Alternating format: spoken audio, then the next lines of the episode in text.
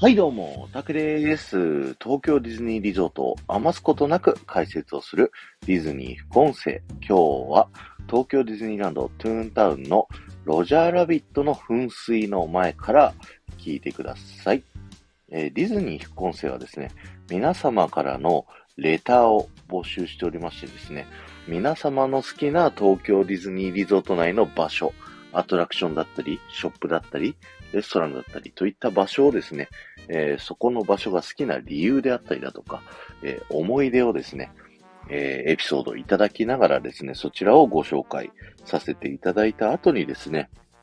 そちらの場所に関する、まあちょっと自慢できるような豆知識というものをですね、えー、お話しさせていただいておりますと。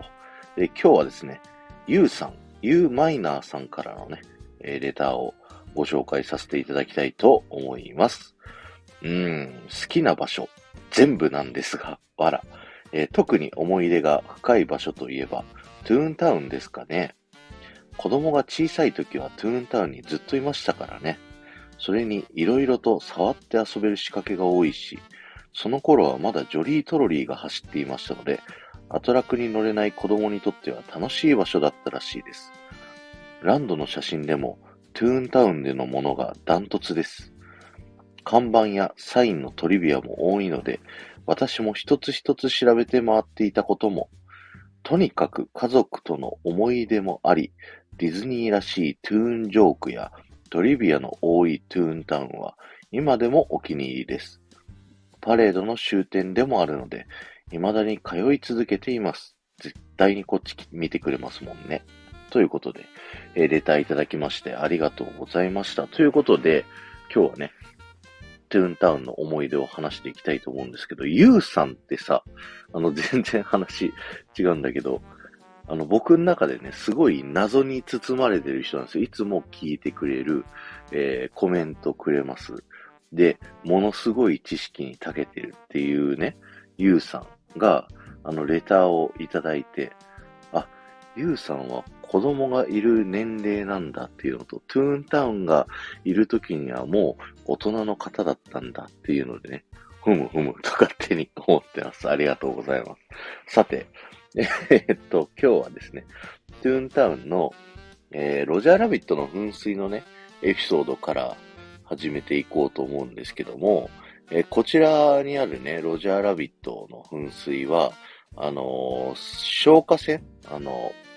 火事があった時に、消防署、消防車が、あの、つなげてね、水を出す消火栓の上にですね、えー、ロジャーラビットが壊れたハンドルを持って、えー、いるというね、えー、噴水になってるんですけども、えー、もともとですね、あの、この噴水を作った経緯というものがありまして、ロジャーがですね、この奥にあるロジャーラビットのカートゥーンスピンのね、あの、入り口のところにある、あの車、ベニーと一緒に、あの、トゥーンタウン内をですね、暴走しまくってたんですよね。で、その暴走しまくってた時に、消火栓をね、なぎ倒しまくってて、あたり一面水浸しになっちゃってたんですよ。そこで、えー、困った住人たちがですね、えー、どうしようかと、ロジャーが壊さないようにね、するには、ということで、彼を称える噴水を作ろうということで、この消火栓とロジャーラビットの噴水を作った。で、そしたらですね、そこにロジャーラビットは突っ込むことはなくなったということで、皆さんの作戦勝ちだったというね、噴水にストーリーがあったりします。そんな感じでね、トゥーンタウンには、あの、いろんなね、こう、なんていうの、豆知識が一個一個の建物とか看板とかにこう含まれてるので、ディズニー副音声喋る人としてはね、すごく面白い場所だなっていうふうにね、あの、思います。で、反対側のあのミッキーの家の前にあるですね、ミッキーの家の噴水も、えー、豆知識、あの、ストーリーがありますので、よかったらそっちの方にね、あの、移動しながら、えー、聞いてみてください。でね、トゥーンタウンは本当にいろんな建物にね、こう、いろんなギャグが散りばめてあって、、それを一個一個見ながらね、歩くっていうのもすごい楽しくて、あの、僕の過去の副音声にもね、いろんな、こう、あの、3匹の小豚の建設会社と、あの、ビッグバットウルフ、3匹の子豚に出てくる狼の解体屋さんが並んでありますよ、だったりだとか、あとね、あの、保険屋さんがもうありとあらゆるアニメたちの、こう、何、障害を保証しすぎて潰れちゃったよっていう保険屋さんがあったりとかね、本当にいろんな一個一個の建物を見ていただくとですね、本当に面白いので、ぜひね、あの、じっくり見て回っていただきたいんですけど、僕がね、今回そんな中で、あの、紹介したいなって思うのが、その噴水にたどり着くまでに、あの、話すんですけど、あの、右側奥にあるですね、スタジオの壁を見てほしいんですけど、こちらですね、あの、マルーンスタジオという名前がついておりまして、これは、あの、トゥーンタウンって映画ロジャーラビットっていうのがね、あの、映画のモチーフ、エリアのモチーフになってるんですけども、そ、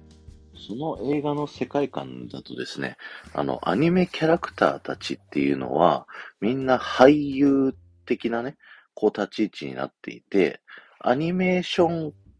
の、えー、世界で、そのアニメキャラクターたちが実際動いてるのを実際映画を撮影するかのように、撮影をしてアニメを作ってますみたいなね。そんな設定のストーリーになってるんですよ。なので、実際アニメたちがね、こう撮影するスタジオっていうのがね、ここにあったりするんですけど、実はこの建物ね、反対側から見ると、プーさんのハニーハントの建物の中になってるので、いやそこのね、エリアの工夫っていうのが、いや、すごいなっていうふうに、思いますよね。あの、トゥーンターンの方が先にできてるんですよね。プーさんのハニーハントより。だから、後からプーさんのハニーハントを作ってるんだけど、そこに違和感が出ないように建物の後ろ部分だけこういう風にね、あのスタジオの建物の形にしてるっていうのが非常に面白いなと思います。それと並行してね、あの、そのまま左に目線を起こしていただきたいんですけど、あの、ミニーのスタイルスタジオも、あの、建物として見るとさ、反対側にある、あの、美女と野獣エリアのラ・タベルノド・ガストンとね、同じ一個の建物になってるんですよ。なんですけど、こっち側はミニーのスタイルスタジオ。反対側はラ・タベルノのガストンって同じ建物なのに全然違うね、こう、形になっているっていうのがね、すごい面白いですよね。こういうエリア感のね、あのー、作りの違いっていうのがさ、すごく面白くて、前別の副音声でも言ったんですけど、あのー、反対側、美女と野獣エリア側からラ・タベルノガストン並びにその奥の方のね、建物を見ると、この美女と野獣のあの街がね、続いてるように、このミニーのスタイルスタジオの屋根の上側はね、あの、美女と野獣の街の屋根部分だけ乗っかってるようにね、なってるんですよ。それを見るとなんかすごいね、こうこだわりあって面白いなっていうのをね、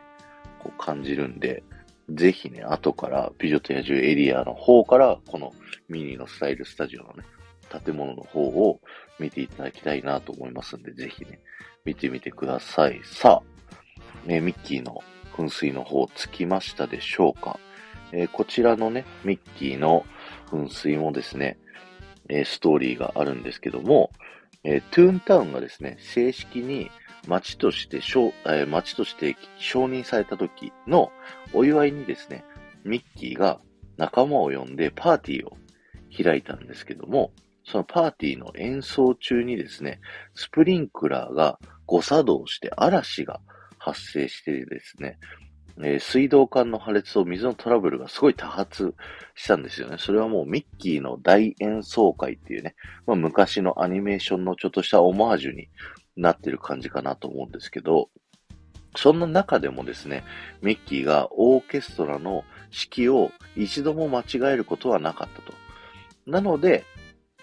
そのミッキーと楽器たちに栄を称えるということで、ここに噴水が作られたっていうね、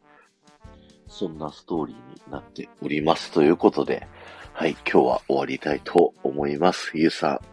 ん、レターいただきましてありがとうございました。ぜひね、また、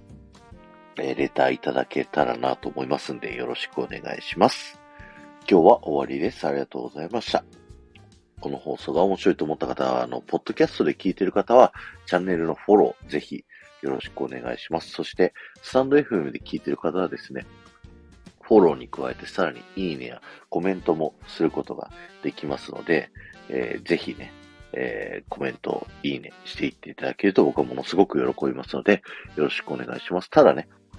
コメントってなかなかね、あの、するのハードルが高いかなと思いますので、僕が今からね、キーワードをお伝えしますので、えー、そちらのキーワードだけでもね、結構ですので、コメント欄書いていっていただけると嬉しいなと思いますので、よろしくお願いします。えー、本日のキーワードは、スプリングロールうめえでお願いします。えー、皆さんがいる噴水からもうちょっとミッキーの家の奥の方行ったワゴンにですね、えー、スプリングロールという春巻き、揚げ春巻きがね、あの、売ってます。それ僕すごい大好物なので、まだ食べたことないよっていう方はですね、ぜひこの後買いに行ってですね、スプリングロール食べてみてください。ということで、